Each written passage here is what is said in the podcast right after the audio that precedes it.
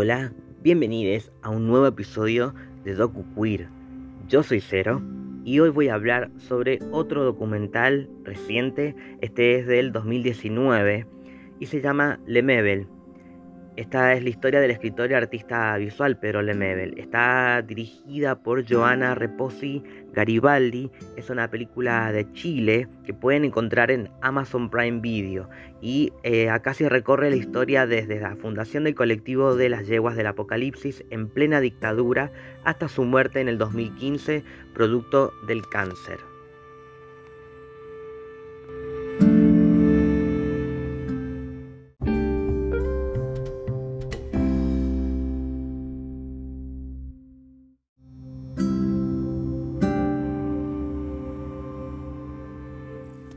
Qué importante es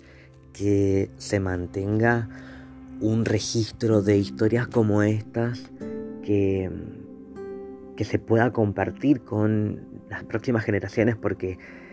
no solamente me, parece que es importante recordar todo lo que logró y lo que hizo eh, Pedro Lemebel, sino también em, todo lo que todavía se puede seguir haciendo en, su memoria, ya que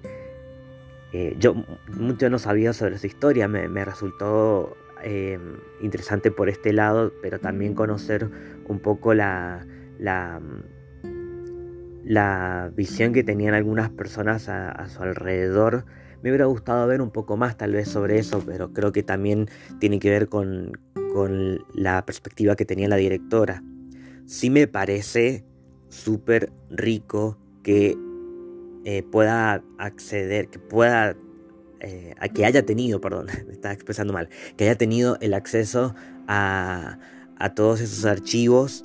eh, no solamente de, de, las filmaciones, de las performances, sino también de los audios, de las entrevistas, que eso también me, me, pareció mm, una buena forma de, de aplicar eh, las imágenes con entrevistas en off de eh, gente allegada a, Pedro, que en realidad también eh, tampoco era tan necesario ver ese tipo de entrevistas de, típicas de documental en la que está el, plano medio con la persona hablando a la cámara y listo. Acá creo que es una excelente forma de homenajear a, la forma en que se expresaba Lemebel con un documental que también podría decirse que es una performance, porque más allá de, todas esas personalidades que, em, que a veces se recuerda más en el momento de su muerte, eh, Lemebel es una personalidad tan fuerte que em, su su forma de, permanecer en la historia tiene que ver con lo que hizo en vida, por supuesto. Entonces creo que es un, es un orgullo que, suceda a través de un documental como este, que incluso su muerte termine convirtiéndose en una performance. Em, porque todo el tiempo tuve en claro qué es lo que sentía, lo dice incluso, que siempre se supo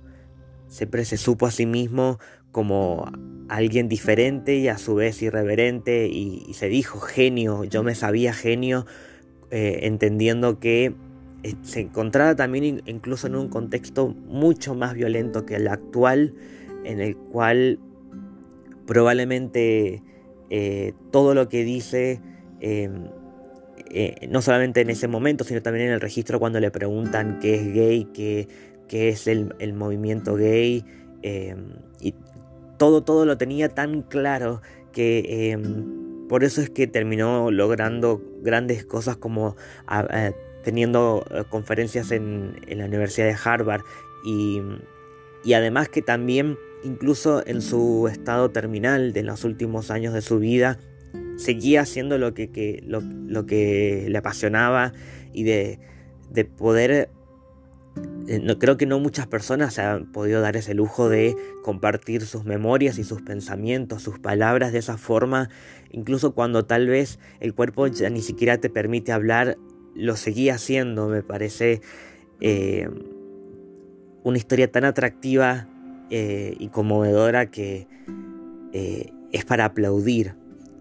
La única forma en que se puede lograr esto es, en casa porque bueno, es un documental que se estrenó directamente en Amazon Prime Video. Pero teniendo la oportunidad de verlo en una pantalla grande hubiera sido excelente porque me hubiera gustado ver la reacción del público también. Eh, hay muchas cosas, muchas cosas para rescatar de, la historia del MBL que están, creo, muy bien representadas en la película y que incluso también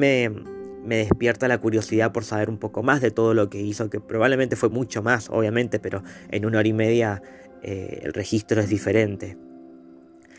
No sé qué, qué, les pasó a ustedes, a mí me gustaría saber qué, qué les pareció el documental, qué les pareció este mini podcast. Lo que sí podemos hacer